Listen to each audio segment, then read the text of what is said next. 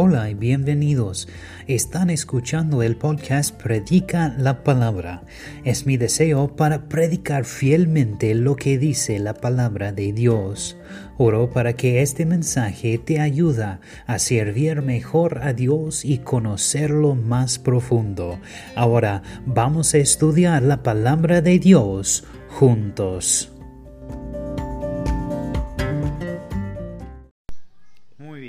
Por favor tomen su Biblia a Juan capítulo 14. Juan capítulo 14. Y eso es donde vamos a estudiar hoy. Vamos a estudiar este capítulo. El título del mensaje de esta mañana es Jesús conforta, ah, perdón, sí, conforta a los discípulos. Y vamos a leer el capítulo 14 de Juan y vamos a leer completo. Amén. ¿Listos? Amén. Bueno, tengo dos. Amén. bueno, la Biblia dice, Juan capítulo 14, comenzando en versículo 1, no se turbe vuestro corazón. Creéis en Dios, creed también en mí. En la casa de mi Padre muchas moradas hay.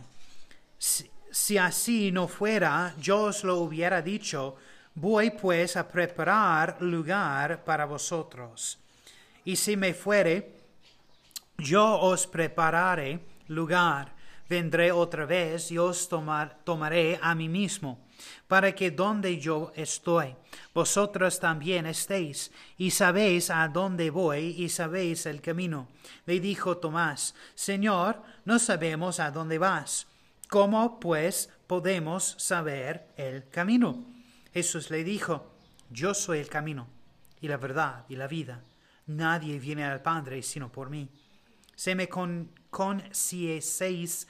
también a mi Padre, conoceráis, y desde ahora le conocéis y le habéis visto. Felipe le dijo, Señor, muéstranos el Padre, y nos basta. Jesús le dijo, tanto tiempo hace que estoy con vosotros y no me has conocido, Felipe. Él me ha visto a mí, ha visto al Padre. ¿Cómo pues dice tú, muéstranos el Padre? ¿No crees que yo soy el que ah, en el Padre ah, y el Padre me en mí? Las palabras que yo os hablo no las hablo por mi propia cuenta, sino que el Padre que mora en mí, Él hace las obras. Creedme, que yo soy el Padre y el Padre en mí, de otra manera cree en mí por las mismas cosas.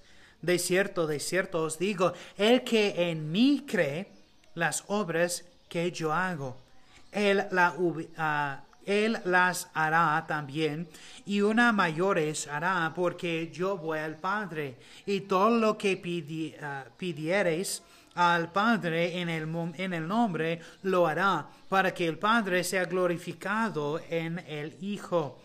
Si algo pidiereis en mi nombre, yo lo haré. Si me amáis, guarda mis mandamientos. Y yo rogaré al Padre, y os dará otro consolador, para que esté con vosotros para siempre el Espíritu de verdad, al, al cual el mundo no puede recibir, porque no le ve ni le conoce, pero vosotros le conocéis, porque mora con vosotros y estará en vosotros. No os dejaré huérfanos, vendré a vosotros todavía un poco, y el mundo no me va, verá más, pero vosotros me veréis, porque yo vivo, vosotros también viviréis en aquel día vosotros conoceréis que yo estoy en mi Padre y vosotros en mí y yo en vosotros. El que tiene mis mandamientos y los guarda, ese es el que me ama. Y el que me ama será amado por mi Padre. Y yo lo, lo amaré y me manifestaré a él. Le dijo Judas, no el Iscariote. Señor, ¿cómo es que te manifestarás a nosotros y no al mundo? Respondió Jesús y le dijo, El que me ama, mi palabra guardará, y mi Padre le amará, y vendremos a él y haremos morada en él. El que no me ama no guarda mis palabras. Y la palabra que habéis oído no es, mi, no es mía, sino el Padre que me envió. Os he dicho estas cosas estando con vosotros, más el consolador, el Espíritu Santo, a quien el Padre enviará en mi nombre. Él os todos, todas las cosas y os recordará todo lo que yo os he dicho. La paz os dejo, mi paz os doy. Yo no, so, no os la doy como el mundo la da. No se turbe vuestro corazón ni tenga miedo. Habéis oído que yo os he dicho, voy y vengo a vosotros. Si me amarais, os habierais regocijado, porque he dicho que voy al Padre, porque el Padre mayor es que yo. Y ahora os, le, os lo he dicho antes que suceda, para que cuando suceda creáis. No hablaré ya mucho con vosotros, porque viene al príncipe de este mundo, y él nada tiene en mí, más para que el mundo conozca que amo al Padre, y como el Padre me mandó hacia algo, levantaos, vamos de aquí. Vamos a orar. Padre, tenemos gracias otra vez por ese día. Ayúdanos en estos momentos para abrir no solo nuestros corazones, pero nuestros oídos también, para recibir y escuchar tu palabra y la enseñanza que tiene para nosotros esta mañana. En el nombre de Jesús. Amén. Bueno, algunos mensajes son para las emergencias, se produzcan en tiempos de crisis. Y Jesús entregó ese tipo de mensaje uh, aquí en Juan capítulo 14. Y para traerlos a través de esta noche oscura. Y este capítulo ha amortiguado el uh, supriso para muchas personas desde este día hasta la actualidad. Ha sido un gran consuelo para el pueblo de Dios a través de los siglos. Jesús dice en versículo 1, no se turbe vuestro corazón, creéis en Dios, cree también en mí. Claramente Jesús está diciendo que Él es Dios, pero también deja claro que no es suficiente solo creer en Dios, pero también debes tener una fe personal y confiar en Jesucristo. Después Jesús ah, insinúa lo que Él está haciendo hoy en versículo 2. En la casa de mi Padre muchas moradas hay. Si así no fuera, yo os lo hubiera dicho. Voy pues a preparar lugar para vosotros. La casa del Padre es este vasto universo en el que vivimos hoy. Es una mancha del, en el espacio. Miren el cielo en cualquier noche y vean solo una parte chiquito de la casa del Padre. En la casa del Padre hay muchas habitaciones, muchos lugares que permanecen. Si no fuera así, te lo habría dicho. El Señor Jesús pone toda su reputación en juego aquí o le crees o no lo haces. Luego dice, voy a preparar un lugar especial para ti. Esto es maravilloso, ¿verdad? En este vasto universo lleno de tantos lugares habitantes, Jesús ha ido a preparar un lugar para aquellos que son suyos. suyos. Una vez que esté listo, vendrá de nuevo y reunirá los suyos con él. Acordando de versículo 3. Esta es la primera vez que Jesús nos dice que está sacando a un pueblo de esta tierra para estar con él. Pero no es la última vez también, porque el apóstol Pablo habló de un tiempo fuera de el que estaremos con el Señor El primero de Tesalonicenses 4:17 dice, entonces nosotros los que estemos vivos y que permanezcamos, seremos arrebatados juntamente con ellos en las nubes al encuentro del Señor en el aire y así estaremos con el Señor siempre. Juan en Apocalipsis nos muestra una ciudad, la nueva Jerusalén, que desciende, desciende de, Dios del, ah, del cielo. Este es un nuevo concepto en la vida de la ciudad y la vivienda urbana donde la iglesia habitará a lo largo de la eternidad y debemos considerarnos con esta esperanza. Perdón, deberemos consolarnos con esta esperanza. La esperanza es lo que los discípulos necesitaban esta noche en la habitación superior, cuando escucharon la noticia que la muerte de Jesús es cerca nuestro Señor Jesús los levanta desde aquí y ahora, ahora hasta el más allá. Él cambia su enfoque de lo material a lo espiritual, de lo terrenal a lo celestial. Y ahora Él dice en versículo 4, y sabéis a dónde voy y sabéis el camino. Pero ¿cómo podemos conocer el camino? Piensa el único discípulo dispuesto a hacer la pregunta. Cada vez que nos encontramos a Tomás, él está haciendo una pregunta, planetando una, una duda. Tenía un signo de interrogación para un cerebro. Le tomó mucho tiempo en nuestro Señor, hace un señal de explicación, pero lo hizo. Tomás hizo una buena pregunta.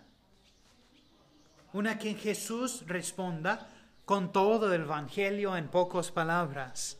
En versículo 6, Jesús le dijo, yo soy el camino y la verdad y la vida. Nadie viene al, viene al Padre sino por mí. Cuando Jesús dijo que era el camino, responde a la pregunta, ¿cómo llego a Dios? Una iglesia, una ceremonia nunca te llevaron, llevarán a Dios. Solo Jesús puede llevarte al Dios. Él dice, yo soy el camino. Cuando Jesús dijo, yo soy la verdad, no digo, yo digo la verdad. Aunque lo hizo, dice, ah, perdón, aunque lo hizo, él dice, yo soy la piedra de toca de la verdad. Yo soy la verdad. También dijo, yo soy la vida. No dijo que estaba simplemente vivo, pero Él es la fuente, el origen de la vida. Todo lo que tiene vida saca vida de él. Concluye con nadie viene al Padre sino por mí. Hizo una calle ah, sin salida de todas las ah, ah, religiones alternativas. La única manera de llegar a Dios es a través de Jesucristo. ¿Lo tienes? ¿Confías en Él como su Salvador personal y nada más? Solo le puede salvarte, solo Él puede salvarte. Todo lo que Él te pide es que vengas a Él. Jesús continúa su consuelo, a instrucción, asegurándolos que conocerlo es conocer al Padre. Entonces Felipe interrumpe a Jesús con una petición. Notan los versículos 7 y 8. Si me conocisteis, también a mi Padre conoceréis, y desde ahora le conocéis y les habéis visto. Felipe le dijo, Señor, muéstranos el Padre y nos basta. Dice, muéstranos el Padre y nos basta. Felipe expresa el más alto deseo de todos. Dijo, me encantaría ver Dios. Me gustaría pasar los primeros millones de años en, el, en la eternidad mirando al Padre. Pero Jesús respondió a esta en versículo 9. Dice, Jesús le dijo, tanto tiempo hace que estoy con vosotros y no me has conocido, Felipe. El que me ha visto a mí, ha visto al Padre. ¿Cómo pues dices tú, muéstranos el Padre? Lo que quiso decir fue, cuando me veas, veas viendo al mismo persona que el Padre, en poder, en carácter, en amor, en todo lo demás. El Señor Jesús nunca apleó a su propia mente y su propia voluntad para tomar una decisión. Porque varias veces dice, estoy haciendo esto porque es la voluntad del Padre. Decía tantas veces. Lo que él dijo y lo que hizo fue la voluntad del Padre. Él dijo, si no puedes creer lo que estoy diciendo, creo lo que has visto. Ahora nota en los versículos 11 y 12, creed que yo soy en el Padre y el Padre en mí. De otra manera, creedme por las mismas obras. De cierto, de cierto os digo, el que en mí cree, las obras que yo hago, Él las hará también, y aún mayores hará, porque yo voy al Padre. El Señor Jesús hizo milagros tremendos mientras estaba en la tierra. Pero el logro supremo es traer hombres y mujeres, niños y niñas, a una relación correcta con Dios. Aún está haciendo eso hoy está trabajando a través de carne humana frágil. El hecho de que podamos compartir el Evangelio con alguien y se vuelven a Cristo es una obra mayor. Jesús comparte una promesa maravillosa.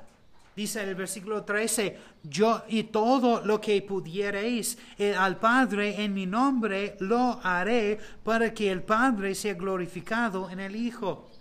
Ahora, leer este versículo con cuidado. No malinterpretes. Dios no te está dando un cheque blanco. La promesa está ligada a los siguientes versículos. 14 y 15. Si algo pidiereis en mi nombre, yo lo haré. Y me amáis, guarda mis mandamientos una oración que permitirá a Dios glorificar al Hijo es la oración que Él responderá. Cuando estamos ante de Dios, estamos suplicando los méritos de su Hijo bendito. Él solo escucha tu oración cuando oras en el nombre de Jesucristo o la voluntad de Jesucristo. No es solo algo que pones en el extremo de tu oración. Tu oración debe ser por su gloria, no por nuestros fines egoístas. Debe ser que Él sea glorificado aquí abajo. Iglesia, cuando oren en el nombre de Cristo, están orando por Él, no para ti para que el nombre del Padre sea glorificado en el Hijo aquí abajo. Eso viene cuando le obedecemos por nuestro amor por Él. ¿Cómo te ve? ¿Cómo te va en esa zona? ¿Lo amas? ¿Él es importante en tu vida?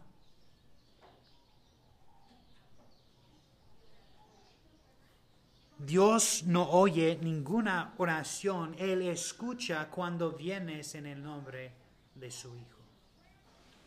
Aunque Jesús les dijo y los discípulos que se iba prometió que Dios enviaría y ayudante, la persona del Espíritu Santo, que viviría en ellos. No te dejaré sola. Notan los versículos 19 y 20. Todavía un poco, y el mundo no me verá más, pero vosotros me veréis, porque yo vivo. Vosotros también viviréis. En aquel día vosotros conoceréis que yo estoy en mi Padre y vosotros en mí y yo en vosotros. Esa es una declaración más profunda de la Biblia. Ninguna filósofo puede agitar el significado de esta expresión. Sin embargo, un niño conoce el significado de cada palabra. Tú en mí. Iglesia, eso significa eso es la salvación. Ser salvo significa estar en Cristo. Yo en ti. Eso es cristiano viviendo aquí, eh, eh, Cristo viviendo abajo aquí. Gálatas 2:20 dice, con Cristo he sido crucificado y yo no soy, ah, ya no soy yo el que vive, sino que Cristo vive en mí. Y la vida que ahora vivo en la carne, la vivo por la fe en el Hijo de Dios, el cual me amó y se entregó a sí mismo por mí. Una es nuestra posesión, la otra es nuestra práctica aquí abajo. Y hablando de nuestro, nuestra práctica, Jesús dice que aquellos que lo amen le obedecerán. Y no puedes decir que lo amas si no lo obedeces.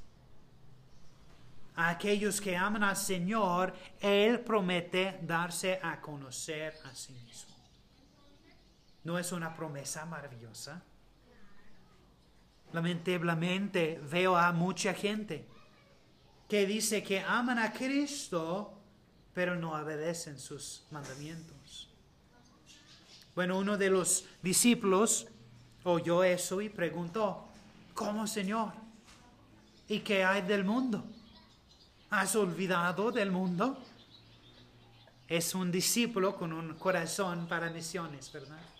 Pero Jesús dice, estoy pensando en el mundo. La razón por la que te he, dado esta verdad es que ah, pueden llevarla al mundo en el poder del Espíritu Santo.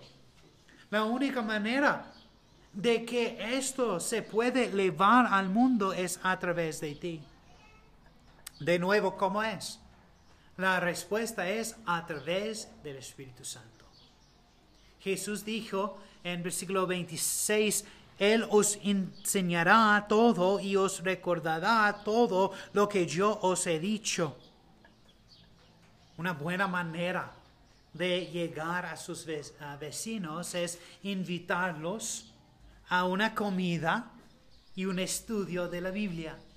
Pero dices, pastor, no puedo ah, dar un estudio de la Biblia, no puedo dar una lección de la Biblia. Bueno, está bien con la tecnología, no necesitas, ¿verdad?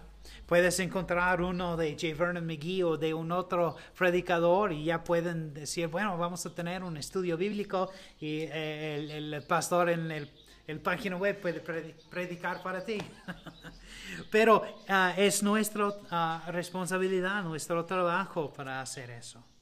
Ahora, como la última conversación de Jesús con los discípulos llega a su fin, él dice en versículo 27, la paz os dejo, mi paz os doy. Yo no os la doy como el mundo la da. No se turbe vuestro corazón ni tenga miedo esta gloriosa y maravillosa paz llega al corazón de aquellos que son totalmente cedidos al Señor Jesús. Y con eso, Jesús se dirige al jardín de Getsemaní, donde tuvo otro asedio, asedio con Satanás, el príncipe del mundo. Y después de ganar esta batalla, Él iría a la cruz por los pecados del mundo. Y el Espíritu Santo vendría al mundo. Nuestra oración es que incluso ahora mismo Él está haciendo al Señor Jesús real para todos que leen esto. Él es real para ti. Dices que lo amas o muestras que lo amas. Bueno, esta tarde vamos a responder a la pregunta ¿qué significa permanecer en Cristo? Vamos a orar. Padre, te damos gracias por ese día. Gracias Dios por esta otra oportunidad para escuchar la predicación de tu palabra. Ayúdanos Dios para hacerte real en nuestras vidas, para ponerte la prioridad en nuestras vidas. Gracias a Dios por su consuelo en nuestras vidas. Cuando estamos pasando los tiempos difíciles, siempre están con nosotros, dando la paz y tu amor. Gracias a Dios por todo lo que hace en nuestras vidas. En el nombre de Jesús. Amén. Gracias por escuchar el mensaje de hoy. Oramos para que este ministerio te ayude a crecer más de Dios y en tu fe. Gracias de nuevo y que Dios te bendiga.